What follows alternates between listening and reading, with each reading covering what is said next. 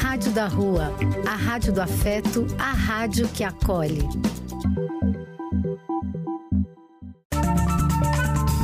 Apoio: Casa de Vó, Banho para Geral e Instituto de Políticas Relacionais.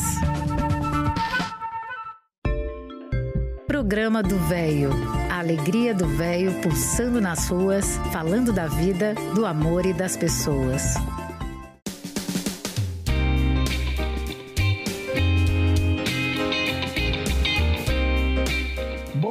Meus amigos. Belo dia, não? Maravilhoso dia. Sempre é bonito quando queremos que ele seja bonito, que ele seja útil o dia para nós crescermos sempre Demos graças a Deus por nossa saúde. Estou muito, muito feliz por estar junto a todos vocês, amigos queridos. Este reencontro nos faz muito bem. Esta é a Rádio da Rua, a rádio que acolhe, a rádio que é afeto. Somos afeto, somos carinho, somos amor. Este é o nosso sarau virtual de hoje, nossa reunião festiva. Sejam todos muito bem-vindos. Continuamos sendo o nosso programa. Vamos nos divertir até às 12 horas. Precisamos ficar atentos a tudo que nos cerca, contra tudo de errado que aí está, sobre os quais não podemos, não devemos nos conformar. Repetindo sempre aquele pensamento: temos que ser tal e qual aquele passarinho que leva uma gota de água que seja em seu bico para ajudar a apagar um fogo enorme na floresta. Esse fogo enorme está representado por guerras, fome, miséria, preconceito racial. Não podemos, não devemos nos conformar. Temos que lutar contra tudo isso que está. E nós somos otimistas. Vamos em frente, que atrás vem gente. Grande abraço a todos. Obrigado pela audiência. Meus amigos, oração para acalmar coração. Senhor, ilumina meus olhos para que eu veja os defeitos da minha alma e, vendo-os, não comente os defeitos alheios. Senhor, leva de mim a tristeza, mas não a entregueis a mais ninguém Encha meu coração com a divina fé, para sempre louvar o vosso nome. Arranca de mim o orgulho e a presunção. Senhor, fazei de mim um ser humano realmente justo. Dá-me esperança para vencer todas essas ilusões terrenas. Planta em meu coração a semente do amor incondicional e ajuda-me a fazer feliz o maior número possível de pessoas para ampliar seus dias risonhos e resumir suas noites tristonhas. Transforme meus rivais em companheiros, meus companheiros em meus amigos, e meus amigos em entes queridos. Não permita que eu seja um cordeiro perante os fortes, nem um leão perante os fracos Dá-me, Senhor, a sabedoria para perdoar e afasta de mim o desejo da vingança. Se observarmos com cuidado, podemos detectar a aparição de uma nova faixa social que não existia antes. Pessoas que hoje têm entre 60 e 80 anos. A esse grupo pertence uma geração que expulsou da terminologia a palavra envelhecer porque simplesmente não tem em seus planos atuais a possibilidade de fazê-lo. É uma verdadeira novidade demográfica, semelhante ao surgimento da adolescência, na época que também era uma nova faixa social, que surgiu em meados do século XX para dar identidade a uma massa de crianças desabrochando em corpos adultos que não sabiam até então para onde ir ou como se vestir. Esse novo grupo, que hoje tem cerca de 60, 70 ou 80 anos, levou uma vida razoavelmente satisfatória. São homens e mulheres independentes que trabalharam durante muito tempo e conseguiram mudar o significado sombrio que tanta literatura latino-americana deu por décadas ao conceito de trabalho. Longe dos tristes escritórios, muitos deles procuraram e encontraram há muito tempo a atividade que mais gostavam e na qual ganham a vida. Supostamente é por isso que eles se sentem plenos. Alguns nem sonham em se aposentar. Aqueles que já se aposentaram desfrutam plenamente dos seus dias, sem medo do ócio ou solidão. Crescem internamente. Eles desfrutam do tempo livre, porque depois de anos de trabalho, criação dos filhos, carências, esforços e eventos fortuitos, vale bem a pena contemplar o mar, a serra e o céu. Mas algumas coisas já sabemos que, por exemplo, não são pessoas paradas no tempo. Pessoas de 50, 60 ou 70, homens e mulheres, operam o computador como se tivessem feito isso durante toda a vida. Eles escrevem e veem os filhos que estão longe e até esquecem o antigo telefone para entrar em contato com seus amigos, para os quais escrevem e-mails ou mandam WhatsApps.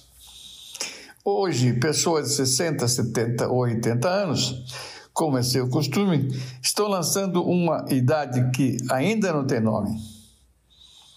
Antes, os que tinham essa idade eram velhos e hoje não são mais. Hoje estão física e intelectualmente plenos. Lembram-se da sua juventude, mas sem nostalgia, porque a juventude também é cheia de quedas e nostalgia. E eles bem sabem disso. Hoje, as pessoas de 60, 70 e 80 anos celebram o sol todas as manhãs e sorriem para si mesmas com muita frequência. Elas fazem planos para suas próprias vidas não com as vidas dos demais. Talvez por algum motivo secreto que apenas os do século XXI conheçam e saberão, a juventude é carregada internamente. A diferença entre uma criança e um adulto é simplesmente o preço de seus brinquedos. Meus amigos, vamos começar o nosso programa rezando rezando Ave Maria de Schubert. Que legal! Um bom dia a todos. Muito obrigado pela audiência. Um grande abraço.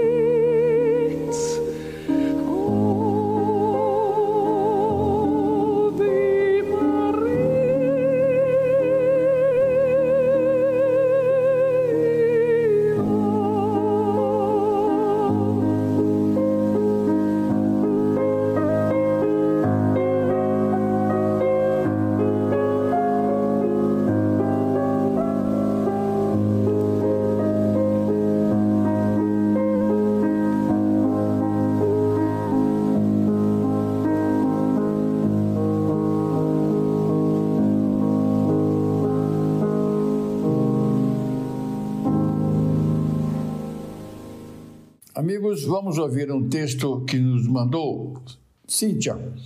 Ela dá prosseguimento aos grandes compositores. Desta vez vamos ouvir o texto sobre Juan Sebastian Bach.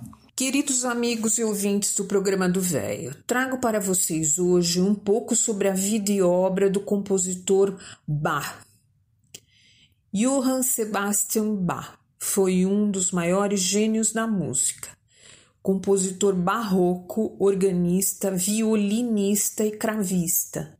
Representa uma síntese dos principais estilos, formas e tradições nacionais foi responsável, devido à sua natureza melódica, à sistematização dos princípios tonais que dominaram a música ocidental até o final do século XIX.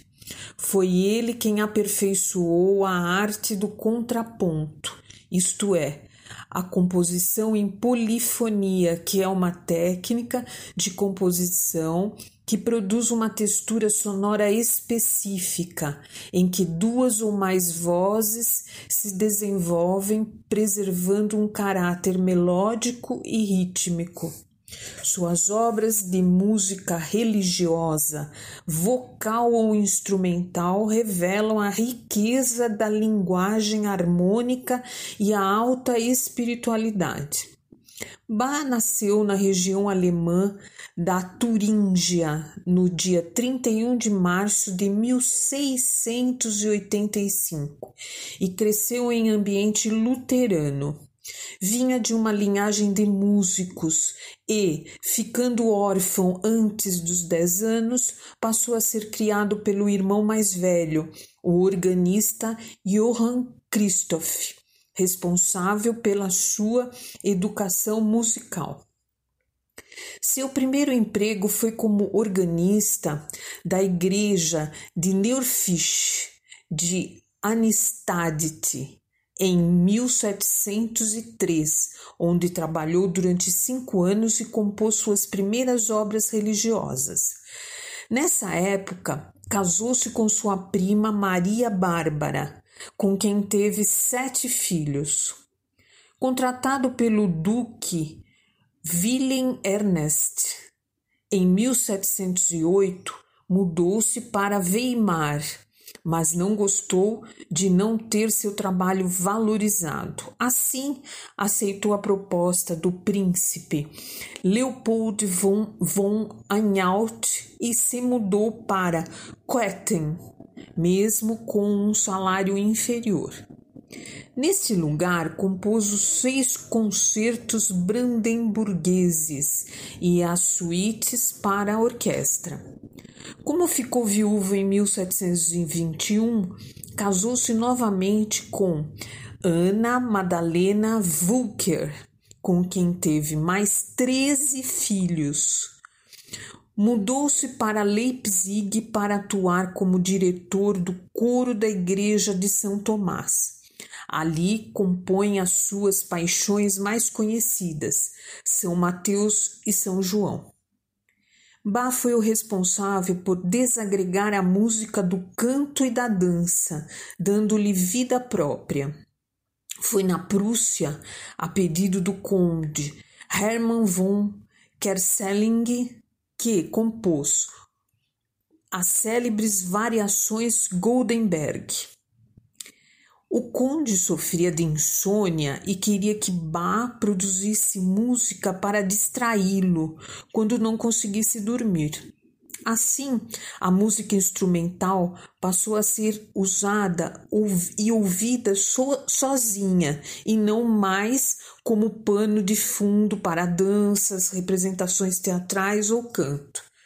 Assim, como teve muitos filhos, Bach também nos deixou uma grande riqueza cultural.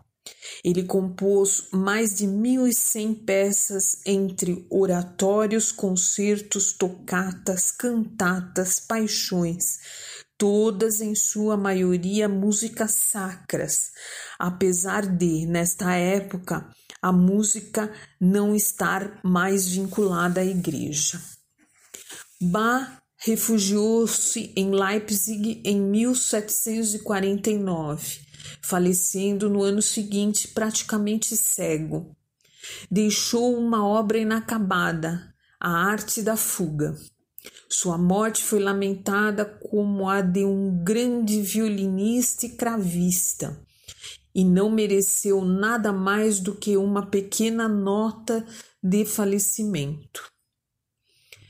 Depois da sua morte, mais precisamente em 1950, o estudioso das obras de Bach, Wolfgang Schmeider, utilizou as iniciais BWV Bach Werk Wernsches, que em português quer dizer Catálogo das Obras de Bach, e catalogou toda a sua obra. Essas letras constam em suas composições no local destinado à numeração opus, como nas obras de, dos outros compositores. Apesar do valor musical de suas obras, ela teve, esteve no anonimato durante muito tempo, por ser julgada como uma música melancólica, hermética e mística.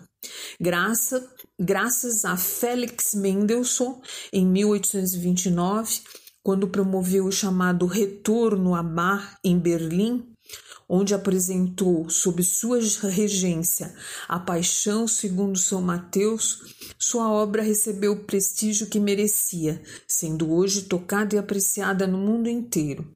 Sua tocata em fuga em Ré menor foi utilizada por diversas vezes em filmes, inclusive em Os Gladiadores do Futuro, de 1975, do cineasta norte-americano Norman Jefferson.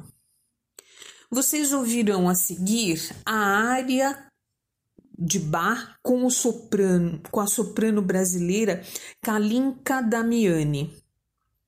E em seguida, tocata em dó menor executada em órgão. Espero que vocês gostem, amigos, e até o próximo domingo. E a Cíntia nos mandou uma área de Juan Sebastian Bach, com a soprano brasileira Kalika Daminami.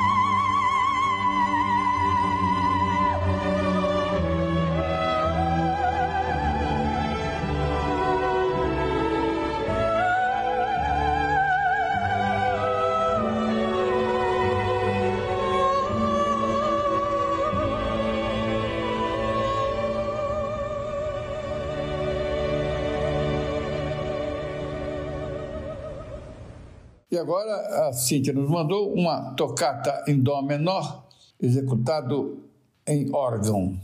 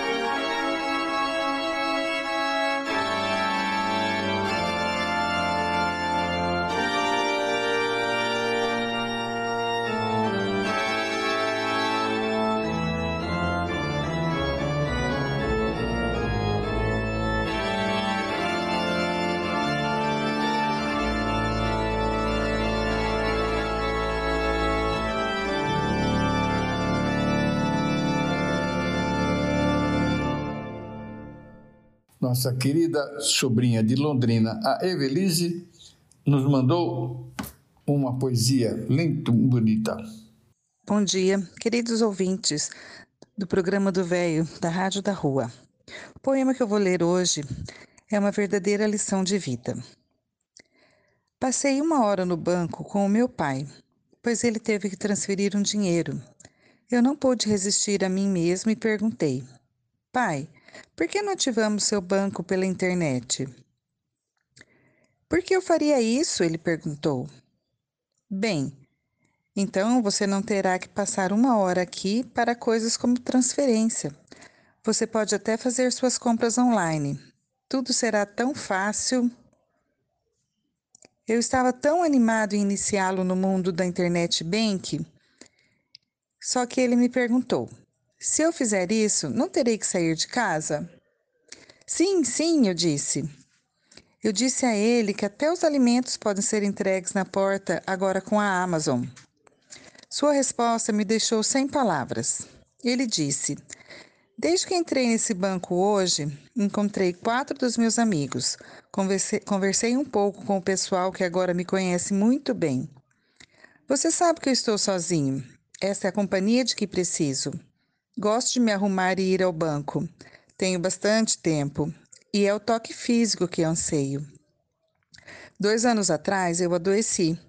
O dono da loja de quem compro frutas veio me ver, sentou-se ao lado da minha cama e chorou comigo. Quando sua mãe caiu alguns dias atrás durante sua caminhada matinal, O dono da mercearia local a viu e imediatamente pegou seu carro para levá-la para casa, pois ele sabe onde eu moro. Eu teria aquele toque humano se tudo ficasse online?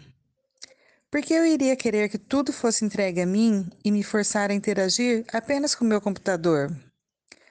Gosto de conhecer a pessoa com quem estou lidando e não apenas o vendedor. Isso cria laços de relacionamento. A Amazon oferece isso tudo também? Tecnologia não é vida. Passe tempo com as pessoas não com dispositivos.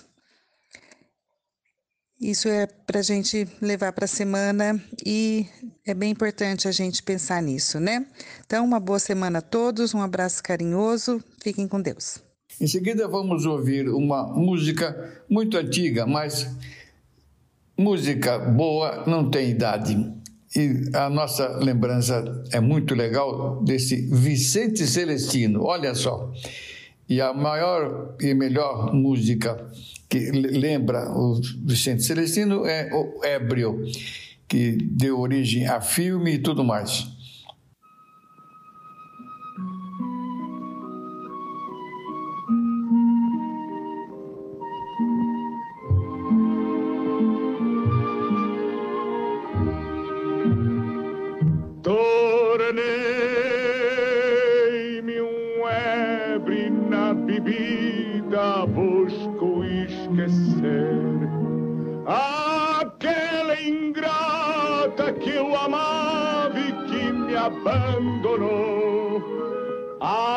Apedrejado pelas ruas, vivo a sofrer.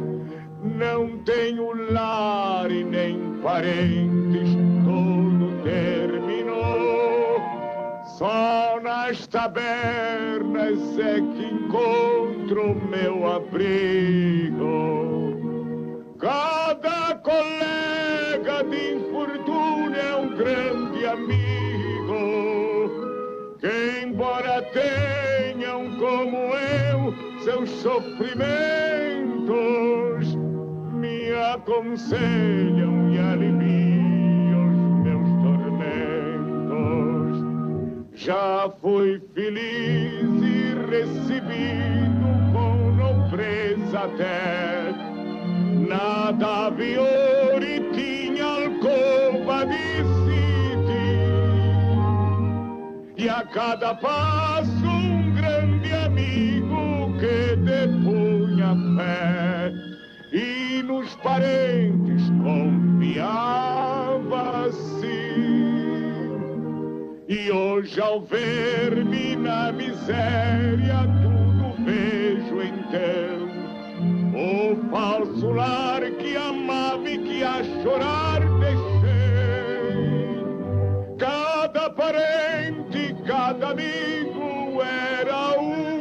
Ladrão.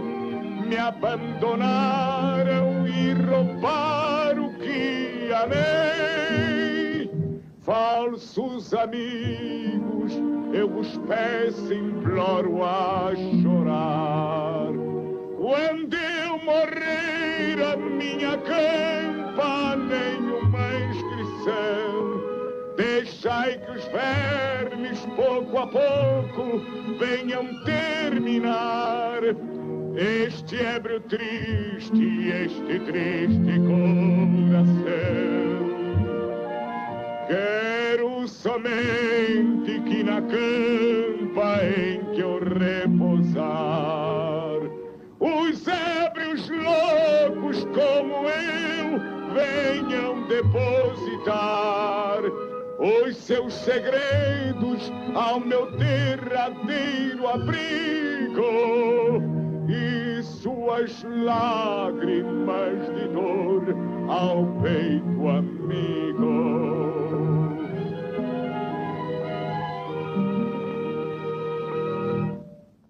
Vamos dar risada um pouquinho, vamos ouvir Ariano Suassuna.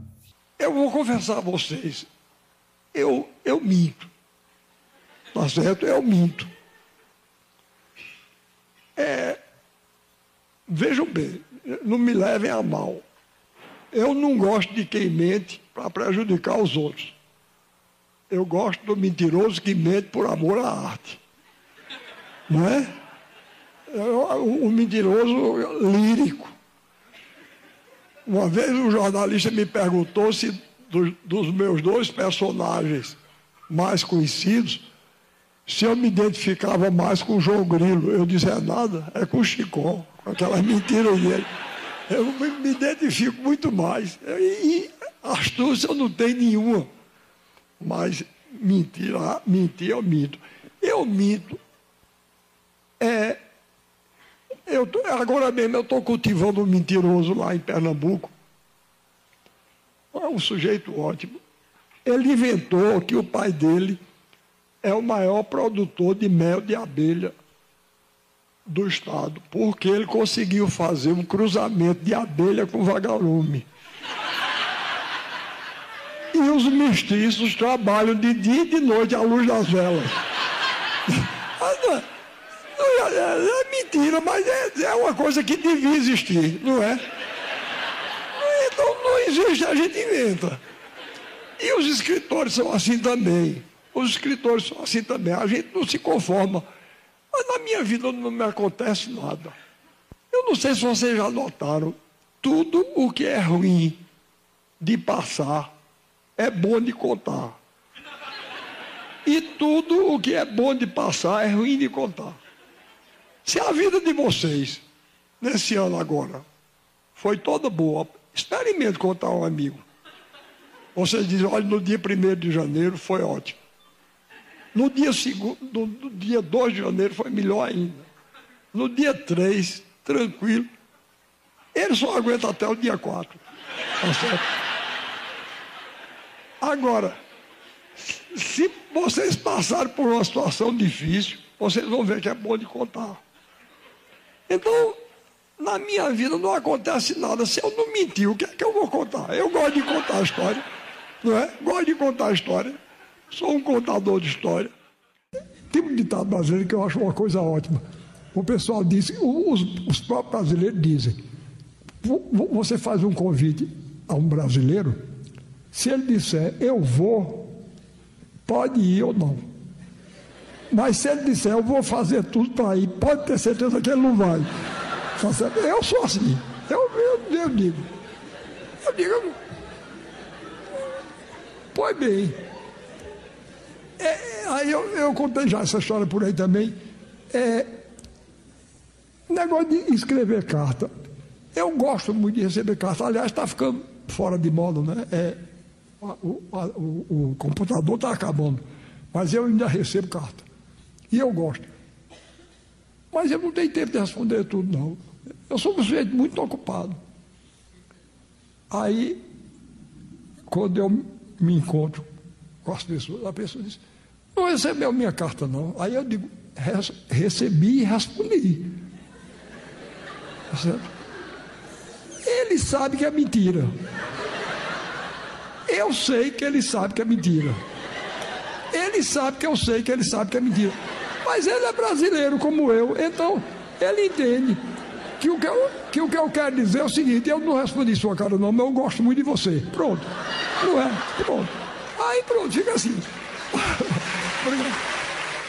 Agora, o grande violonista Yamandu Costa e o Jazz Cigano Quinteto nos brilham apresentando para nós a flor e o espinho.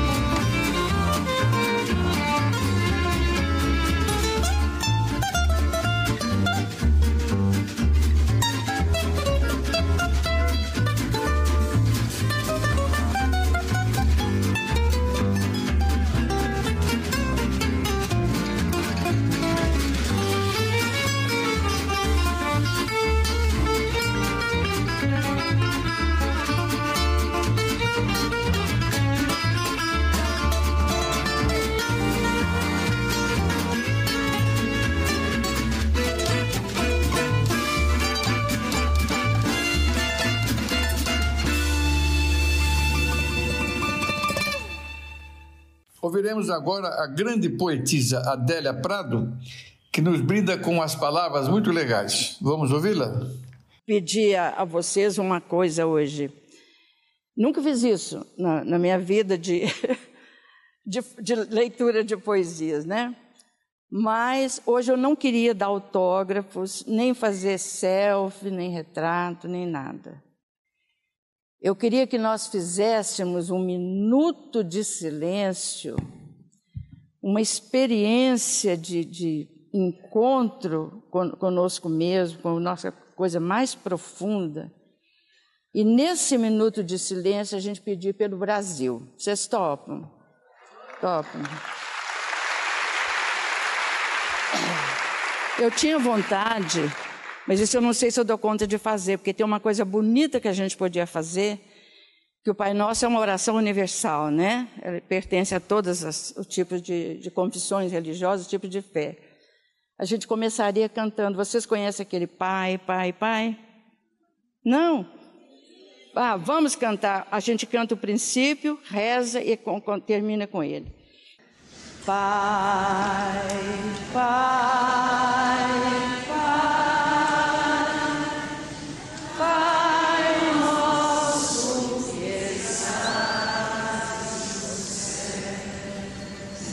Yeah.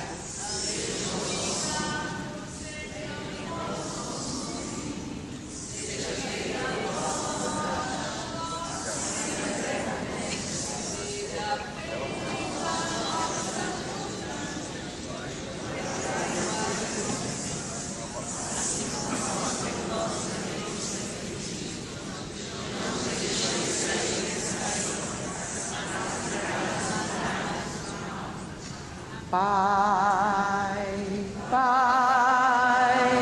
Pai, Pai nosso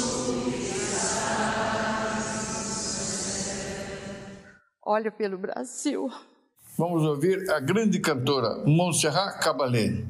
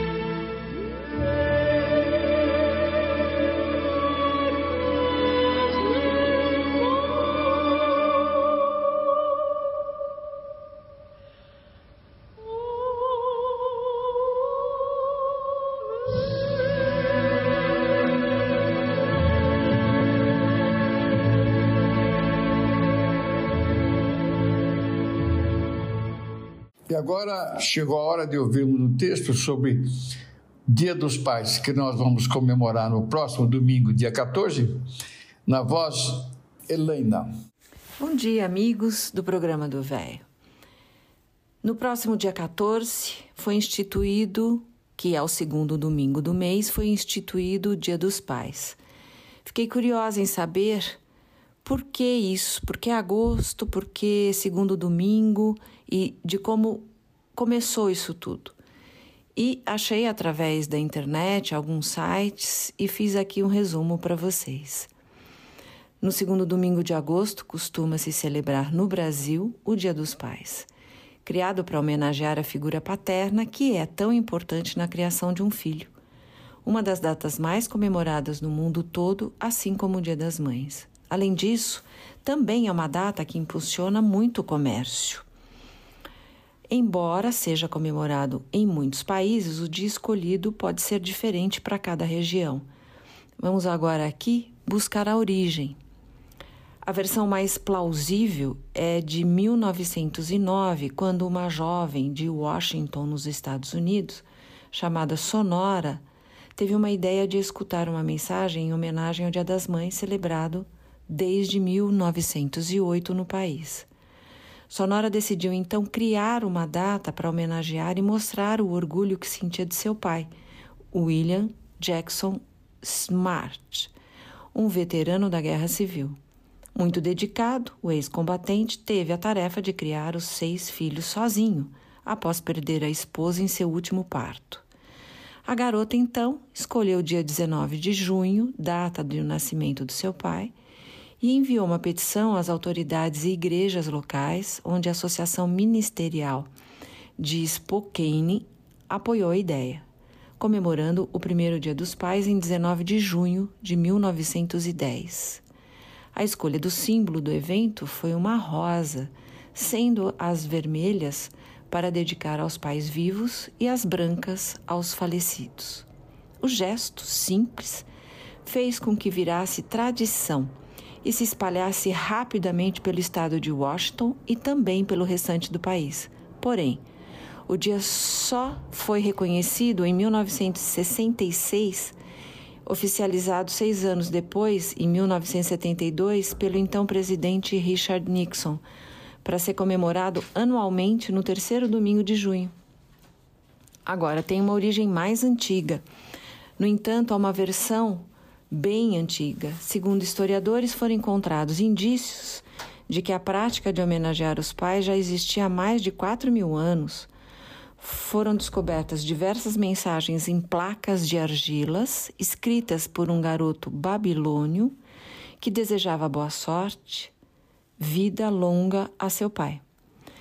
Como surgiu o Dia dos Pais no Brasil? Já em terras brasileiras, a data foi comemorada pela primeira vez em 16 de agosto de 53, criada pelo publicitário Silvio Bering, na época diretor do jornal o Globo e da rádio homônima, com o objetivo do Dia do Papai era tanto para reconhecimento da figura paterna quanto para atrair anunciantes e alavancar as vendas no país. A gente sabe disso, né? Que é uma data comercial, mas todos os dias é o dia dele. Então, no dia 14, lembremos de todos vocês, pais, vocês que nos ajudam a dar uma boa caminhada a todos esses seres aí em evolução. Um ótimo domingo a todos e uma excelente semana. Agradecendo muito a Helena a música que ela nos mandou, uma novidade muito bonita que está saindo agora com Milton Nascimento e Djavan.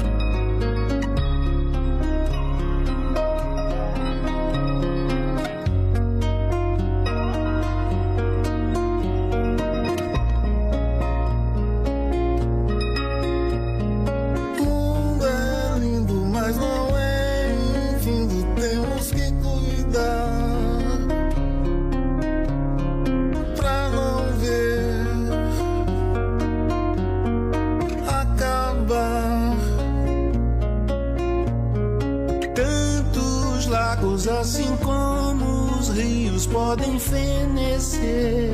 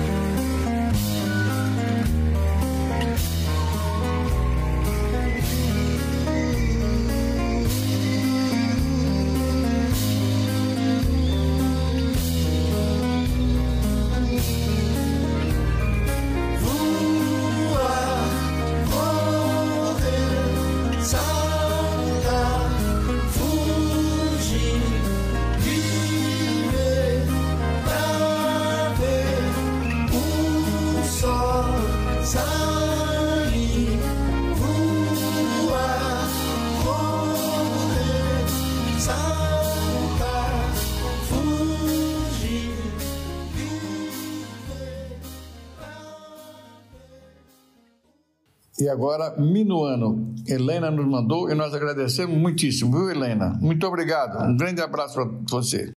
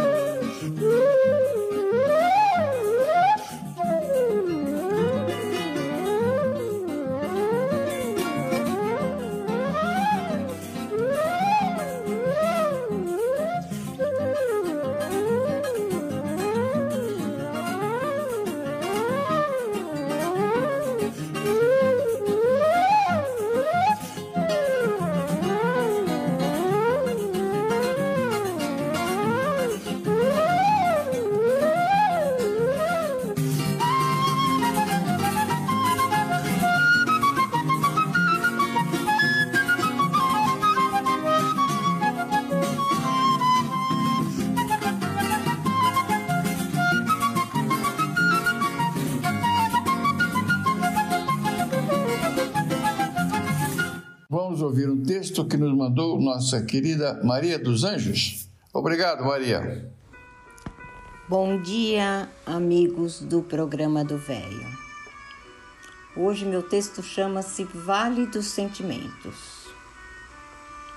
Era uma vez um lugar chamado Vale dos Sentimentos.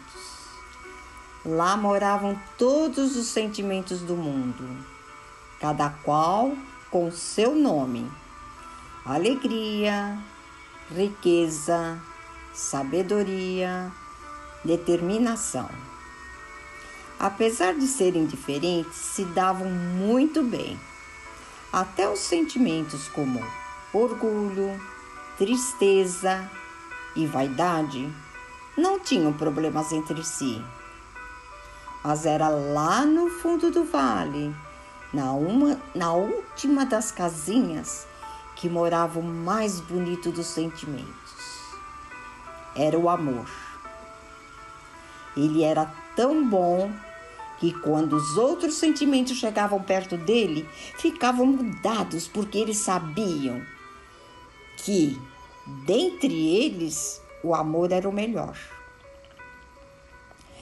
Porém, no mesmo vale, num lugar mais afastado, havia um castelo. E lá também morava um sentimento, só que não tinha nadinha de bom. Era a raiva. E a raiva, de tão ruim que era, não gostava dos moradores do vale. Por isso, quando acordava de mau humor, fazia de tudo para estragar a beleza do lugar. Certo dia, teve uma boa ideia. Foi até o calabouço e preparou a porção mais esquisita e estraga prazeres de que se teve notícias. A fumaça da porção, porção tomou conta do vale e se transformou numa tempestade como nunca se tinha visto antes. Quando o vale se encheu de raios, chuva e vento, todos correram para se proteger.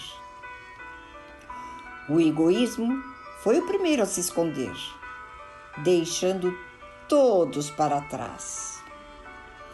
A alegria deu risada de alívio por ter se salvado rapidinho.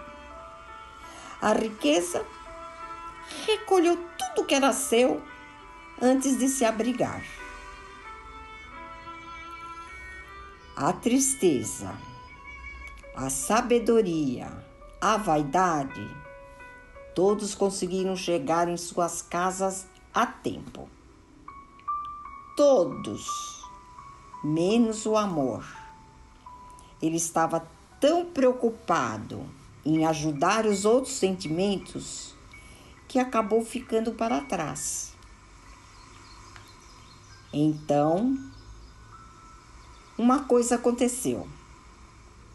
Um raio bem forte caiu sobre o vale, atingindo o amor.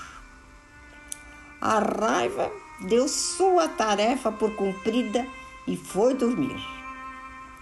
Quando a tempestade passou, os sentimentos puderam abrir as janelas aliviados. Mas ao saírem, eles sentiram uma coisa diferente no ar. Algo que nunca tinham visto antes.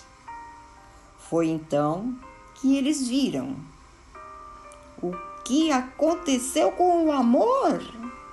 Ele não se mexe, tá tão parado que até parece que morreu. Nisso a tristeza se pôs a chorar. O orgulho não aceitava. Disse que era mentira. A riqueza disse que era um desperdício e alegria pela primeira vez não sorriu. Foi aí que uma coisa estranha começou a acontecer. Os sentimentos começaram a ter desavenças, porque sem o amor para uni-los, as diferenças aparecem.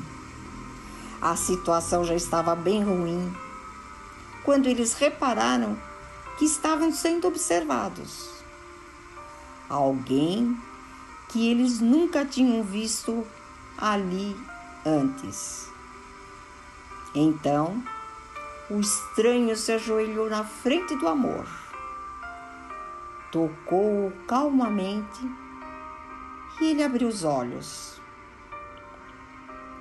Ele não morreu. O amor não morreu, gritavam todos os sentimentos, os, os outros sentimentos. Foi aí que todos puderam ver o rosto do estranho que se chamava Tempo. E todos comemoraram, porque o amor estava vivo e sempre vai estar. Porque não há nada que cabe, acabe com o amor, tendo tempo ao seu lado para ajudá-lo. E a paz e a harmonia ainda reina por muito, muito tempo no Vale dos Sentimentos. E sabe o que aconteceu com o amor e o tempo? Eles se casaram e tiveram três filhos. A experiência, perdão e compreensão que moram até hoje no Vale dos Sentimentos, lá no fundinho do coração. Quando procuramos o bem nas outras pessoas, descobrimos o que há de melhor em nós mesmos. Obrigada, queridos amigos. Um bom domingo e até o próximo, se Deus assim o desejar. E agora a música, nada mais, nada menos que Elvis Presley. Que legal, hein, gente?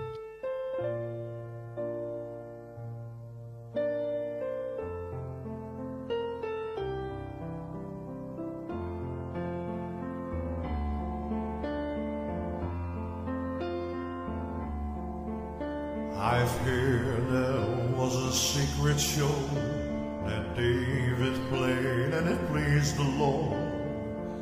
You don't really care for music, do you?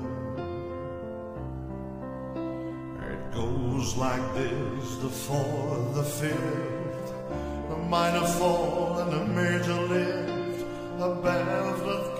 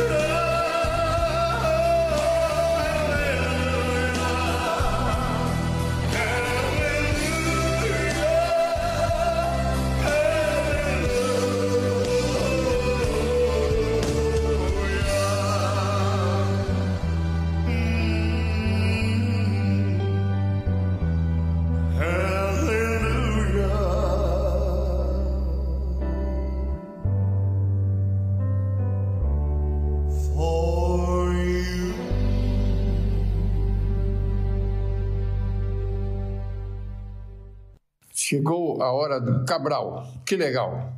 Ele faz a continuação da série sobre jazz. Muito legal mesmo. Bom dia, Eliseu. Bom dia, amigos do programa do Velho. Hoje, dando continuidade à nossa série sobre jazz, vamos falar sobre o ragtime, das décadas de 1890 a 1910. Nessa época, salões para baile público e tea rooms foram abertos nas cidades. A música popular de bailes na época era em estilos blues ragtime. A música era vibrante, entusiástica e quase sempre improvisada. A música ragtime daquele tempo era em formato de marchas, valsas e outras formas tradicionais de músicas. Porém, a característica consistente era a sincopação. Notas e ritmos sincopados se tornaram tão populares com o público que os editores de partituras incluíram a palavra sincopado em seus anúncios. Em 1899, um pianista jovem e treinado de Missouri, Scott Joplin, publicou a primeira de muitas composições de ragtime que viriam a ser música de gosto popular. As, as apresentações do líder de banda Buddy Bolden em Nova Orleans, desfiles e danças são exemplo de estilo de improviso do jazz. O rápido crescimento do público que apreciava a música no pós-guerra produziu mais músicos treinados. Por exemplo, Lorenzo Tio, Scott Joplin e muitas outras importantes figuras no período inicial do jazz tiveram como base os paradigmas da música clássica. A abolição da escravidão levou a novas oportunidades para a educação dos afro-americanos, que eram livres, mas a segregação racial ainda limitava muito o acesso ao mercado de trabalho. Havia exceções, ser professor, pregador ou músico, e muitos obtinham educação musical. Euro-americanos costumavam ver os músicos negros como provedores de entretenimento de classe inferior, nas danças e nos minstrel shows e mais tarde o vaudeville. Várias bandas marciais foram formadas, aproveitando a disponibilidade dos instrumentos usados nas bandas do exército. Um pianista negro não podia ser aceito em salas de concertos, mas poderia ser encontrado tocando na igreja ou tinha oportunidade de trabalhos em bares, clubes e bordéis de zonas de prostituição. Sendo que aqueles que liam partitura eram chamados de professores, enquanto os outros eram tocadores que tocavam marfim. Antonin Dvorak escreveu um artigo controverso, publicado em fevereiro de 1898 no Harper's New Monthly Magazine, aconselhando os compositores americanos a basearem a sua música nas melodias dos negros. As danças são normalmente inspiradas pelos movimentos de dança africanos e foram adotadas por um público de pessoas brancas que viram as danças em vaudeville shows. O cakewalk, desenvolvido por escravos como uma cópia satirizada dos bailes formais, se tornou popular.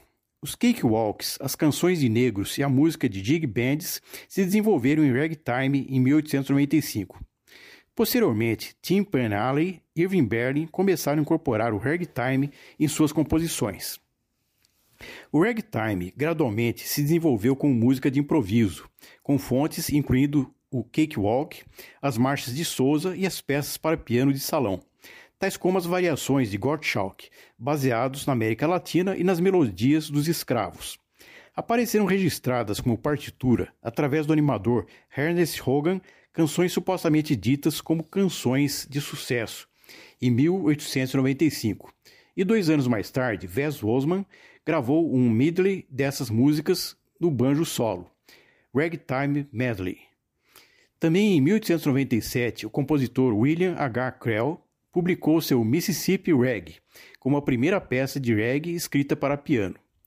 Scott Joplin, pianista instruído na forma clássica, produziu seu Original Rags no ano seguinte. Então, em 1899, o Maple Leaf Rag foi um sucesso internacional. Ele compôs vários rags populares, combinando sincopação, figurações do banjo e às vezes call and response e, entretanto, suas tentativas no ragtime, na ópera e no balé foram sem sucesso. Porém, a banda de Philip Souza tocou ragtime em suas jornadas pela Europa, de 1900 até 1905, e a linguagem ragtime foi continuada por compositores clássicos, incluindo Claude Debussy e Igor Stravinsky. A música blues foi publicada e popularizada por W. C. Rand, no qual Memphis Blues, de 1912, e St. Louis Blues, de 1914, se tornaram jazz standards. O suave psicopado de Berlin, Tim Panalley, Marcia Alexander's Ragtime Band foi um hit em 1911, que eu trago para vocês ouvirem nesse programa. E era isso, meus amigos. Um forte abraço e uma ótima semana a todos. Cabral mandou uma música, um jazz, claro, de Andrews Sisters. Obrigado, Cabral.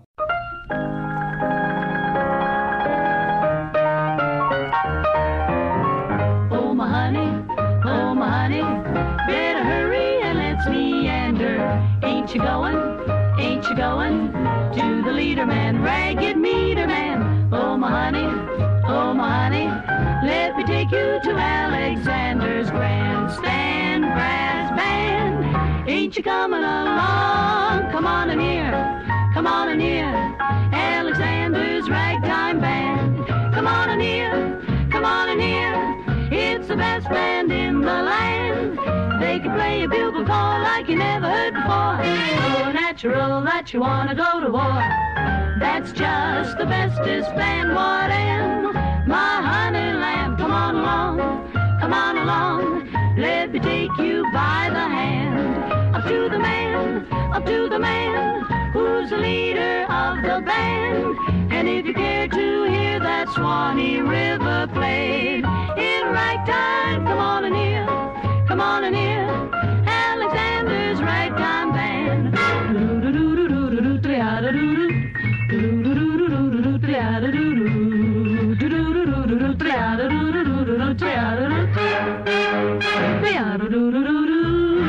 Come on in here, Alexander's ragtime band.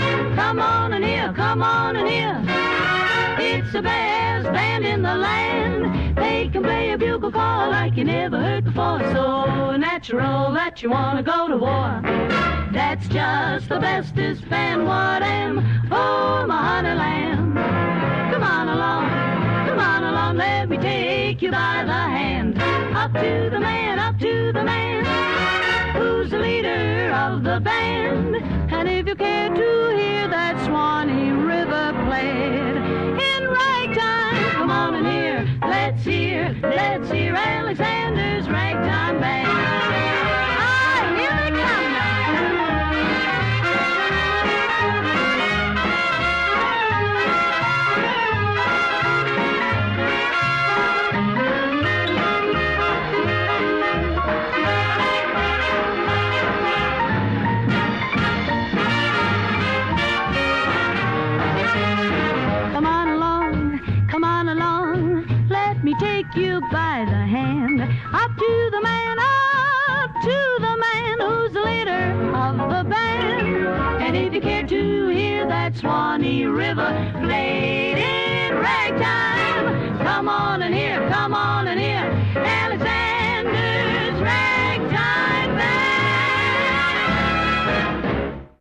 Chegou a hora do nosso querido Dr. Rubens Maciel com um texto magnífico que nos mandou. Vamos ouvi-lo? Obrigado, Dr. Rubens. Identidade adquirida. Continuando a investigar as causas de nosso sofrimento a partir da filosofia e psicologia budista, temos que o nosso sofrimento se dá por uma confusão em relação a quem nós somos realmente. Quando criança, nossa mente é uma tela em branco que vai captando informações que chegam até ela. E muitas delas se instalam em nossa memória. Essas informações, quando possuem um caráter emocional, podem ser lembradas durante grande parte da nossa vida. Um fator determinante é o ambiente afetivo. A criança nasce em um ambiente com as características que as emoções dos pais transmitem, que podem ser positivas ou negativas. Se forem positivas, a criança pode desenvolver um sentimento de que ela é bem-vinda ao mundo. Por outro lado, se os pais estiverem ansiosos por alguma razão, por exemplo, se essa criança chegou em um momento inadequado, por problemas financeiros da família ou de relacionamento, se ela não foi desejada, ela vai introjetar um sentimento de inadequação e de que ela não é bem-vinda ao mundo. Ao mesmo tempo, os rótulos proferidos por seus pais em relação às qualidades e características da criança vão criando uma imagem com a qual ela vai se identificando. Por exemplo, se ela é qualificada como uma criança levada, teimosa, chorona e que não ou que não aprende, ela vai introjetar essas ideias e passar a acreditar que ela é como o que lhe foi atribuído por seus pais e mais tarde por seus amigos de infância ou colegas de escola.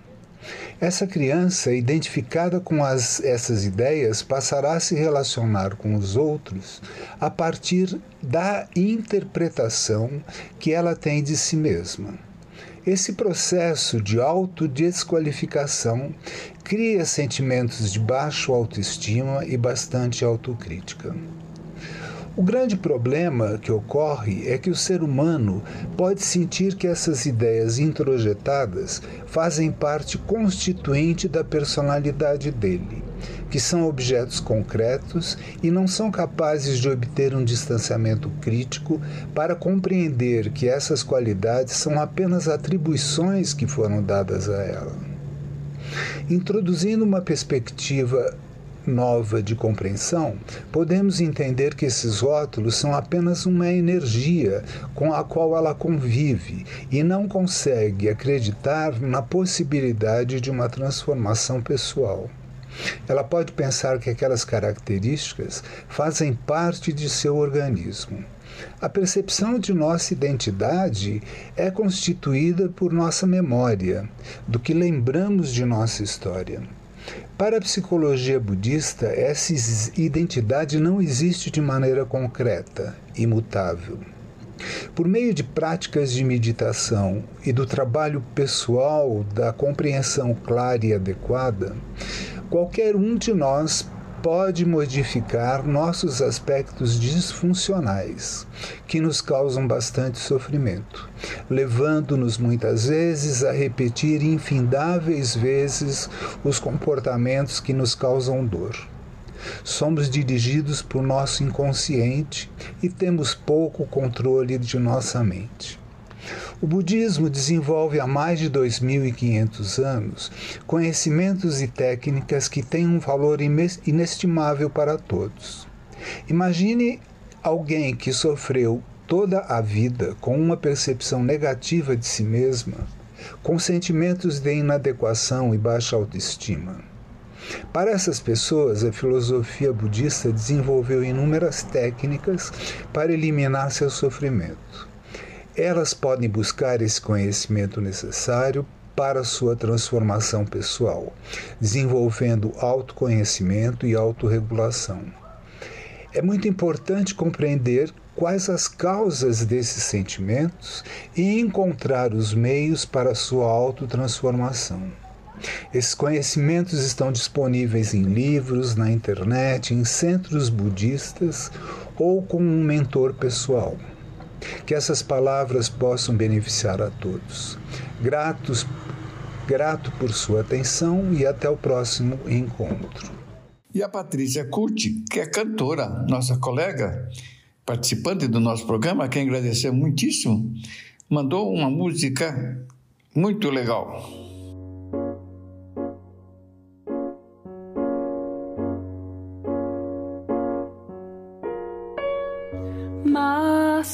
Sob o céu, cidade na luz, mundo meu, canção que eu compus. Mudou tudo, agora é você.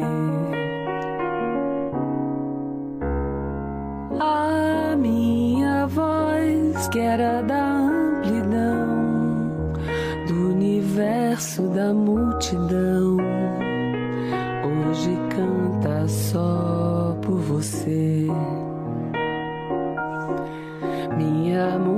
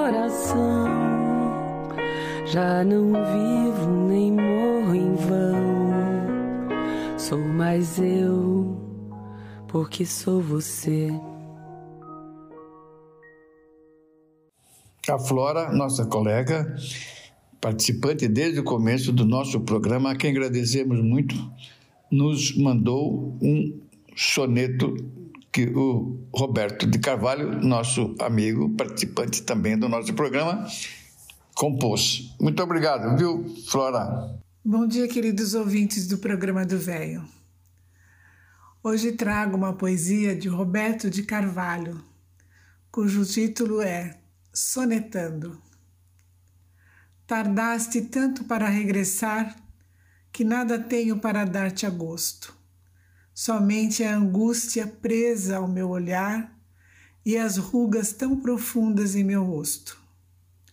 Tardaste tanto para o meu desgosto que me apeguei à dor de te esperar, feito um veleiro à hora do sol posto que se habitua à solidão do mar.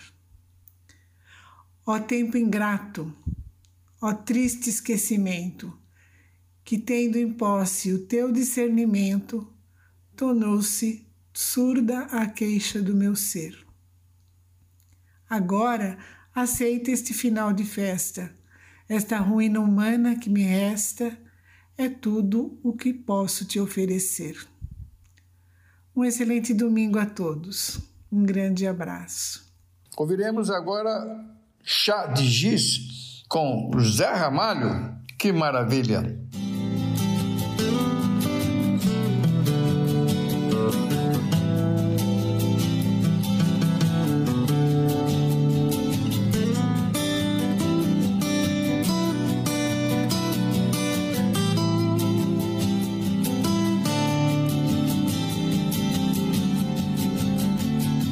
Eu desço dessa solidão, espalho coisas sobre um chão de giz.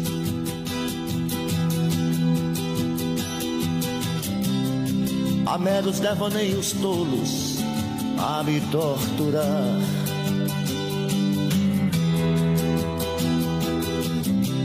Fotografias recortadas em jornais de folhas a miúde eu vou te jogar num pano de guardar confetes. Eu vou te jogar num pano de guardar confetes.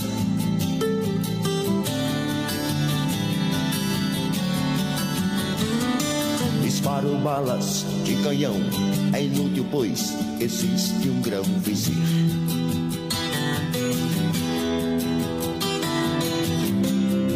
Há tantas violetas velhas sem um colibri.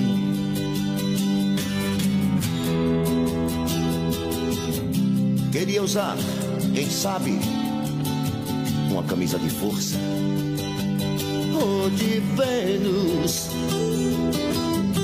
Mas não vou gozar de nós, apenas um cigarro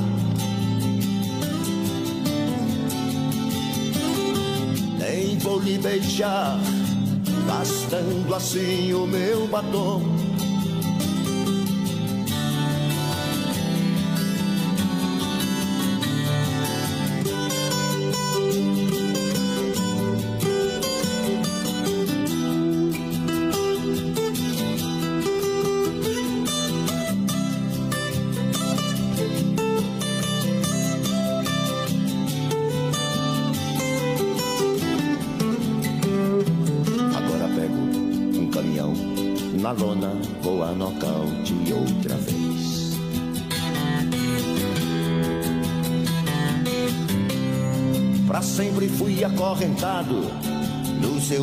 Calcanhar.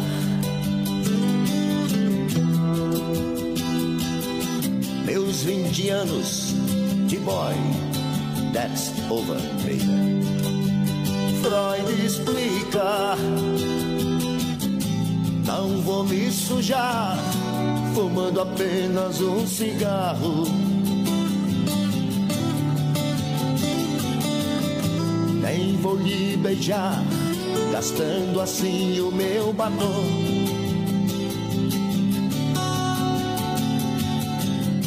Quanto ao pano dos confetes, já passou o meu carnaval.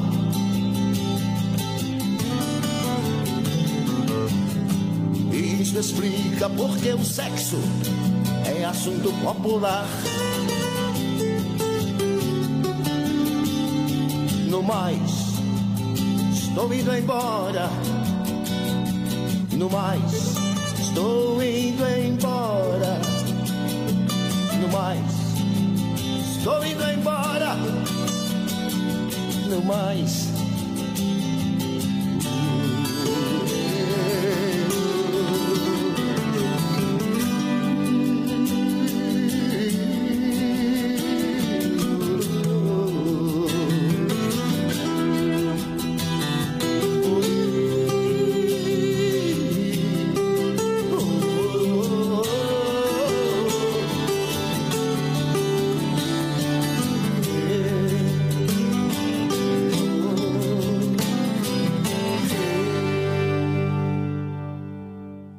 As palavras do filósofo Mário Sérgio Cortella sempre ajudando nossos pensamentos. A sociedade brasileira vem se interessando cada vez mais por política nos 30 anos mais recentes. Até há pouco tempo, vigia né, tinha presença uma expressão muito difícil de assimilar de um estupendo escritor do Rio de Janeiro, Lima Barreto, quando Lima Barreto, centenário esse ano, né, de morte do Lima Barreto, quando Lima Barreto disse que o Brasil não tem povo, o Brasil tem público. Isto é, não tem um povo, dizia ele naquela época, no início do século XX, que participa, atua, tem público, que é espectador. A espectador. A República, e nós estamos no local onde nasceram os dois primeiros, né? Floriano e, de, e o Deodoro. A República nasce sem que haja um envolvimento. E o, ah, tanto que a gente tem muitos quadros que o povo está ali só olhando o que está acontecendo. É a independência, é né, a proclamação da República e outros movimentos. Por que, que eu estou dizendo isso? Porque também na atividade política, não necessariamente partidária, partido é uma das formas de fazer política. Você faz política o tempo todo.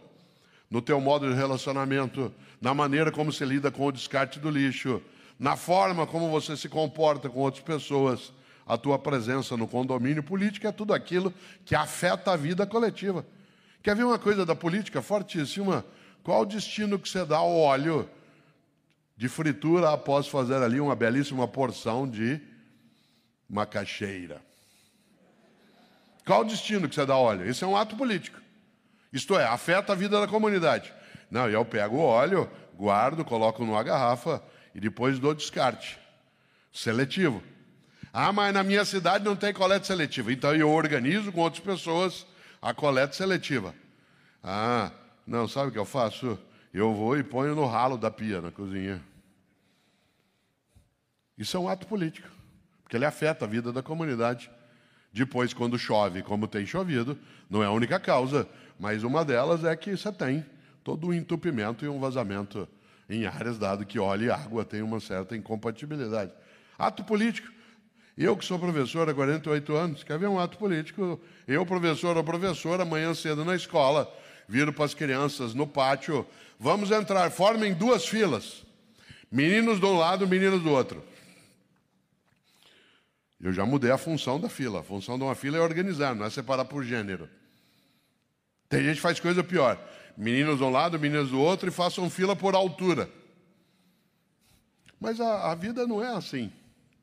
Ela é assim, ó. Tem gente de vários, assim, assim, assim, assim.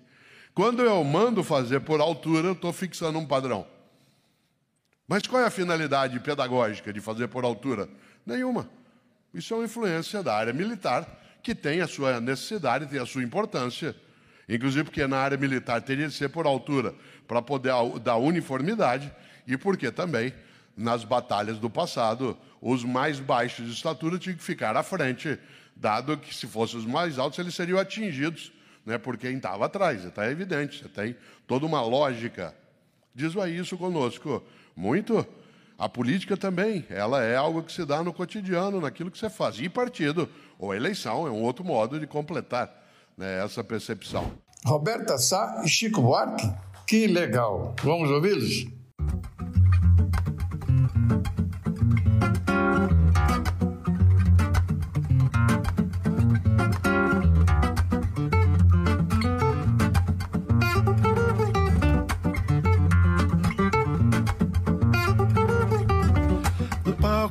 Praça, no circo, no banco de jardim.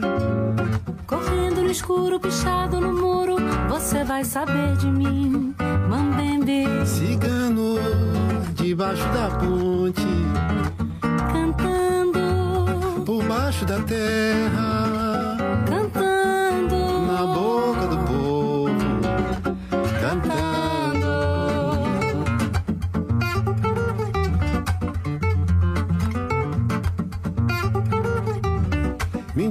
malandro, moleque, mulambo, bem ou mal. Escravo fugido ou louco varrido, vou fazer meu festival, Mambembe. Cigano, debaixo da ponte, cantando por baixo da terra,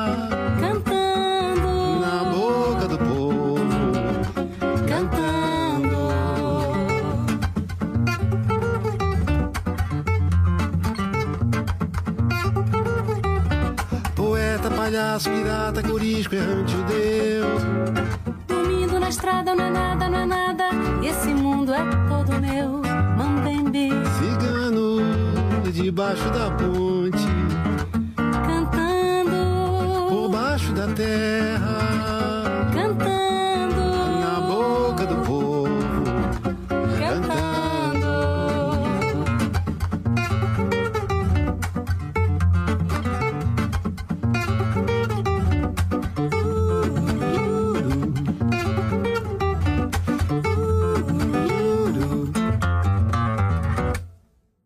Texto lido por nada mais, nada menos que Antônio Fagundes. Muito legal o texto.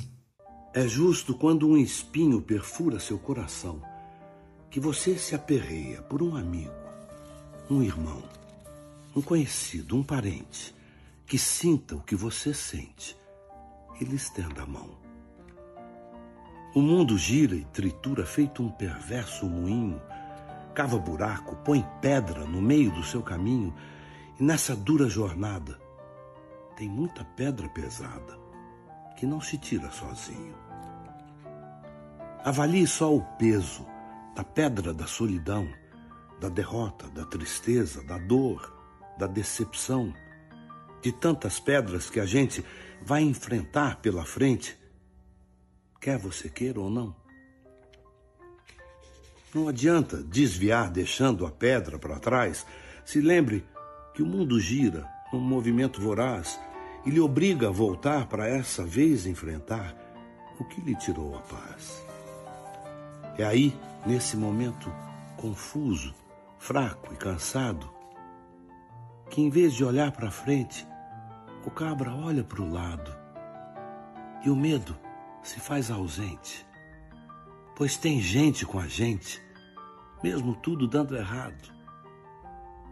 Tem gente que lhe diz tudo que você precisa ouvir, sequer sem abrir a boca, fazendo você sentir que, por mais que seja duro, que o caminho seja escuro, a gente tem que seguir. Tem gente que lhe entende, às vezes sem concordar, que aceita os seus defeitos, sem precisar lhe mudar. E mesmo que você erre, esse alguém não vai julgar. Gente precisa de gente para sentir cumplicidade, sentir amor, confiança, segurança e lealdade.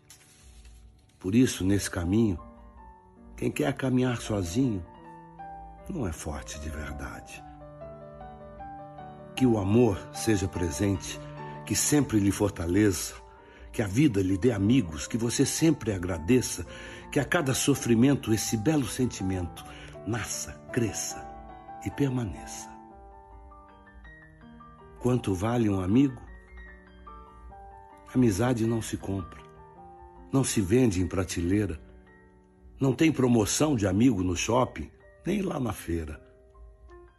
Um amigo é um presente de graça, mas faz a gente ser rico para a vida inteira. A música com João Baez e Mercedes Sosa, Graças à Vida.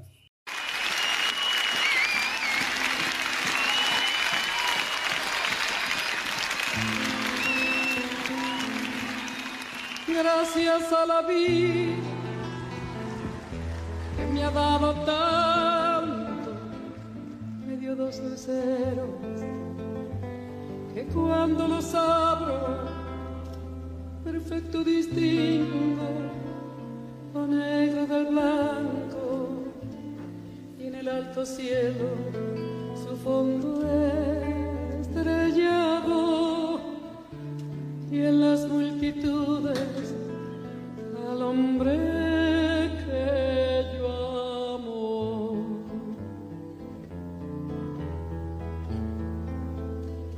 Gracias a la vida que me ha dado tanto, me ha dado el sonido y el abecedario con las palabras que pienso y declaro, madre, amigo, hermano, y alumbrando la ruta del alma del que estoy.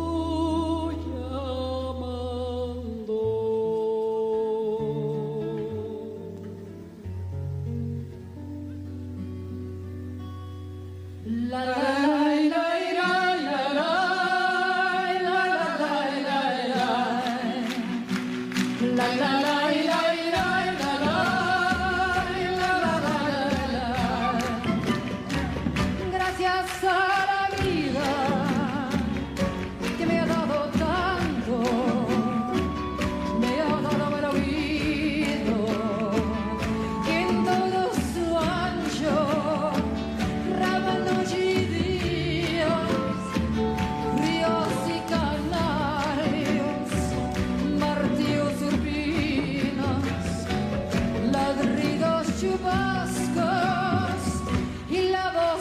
yerna de mi bien.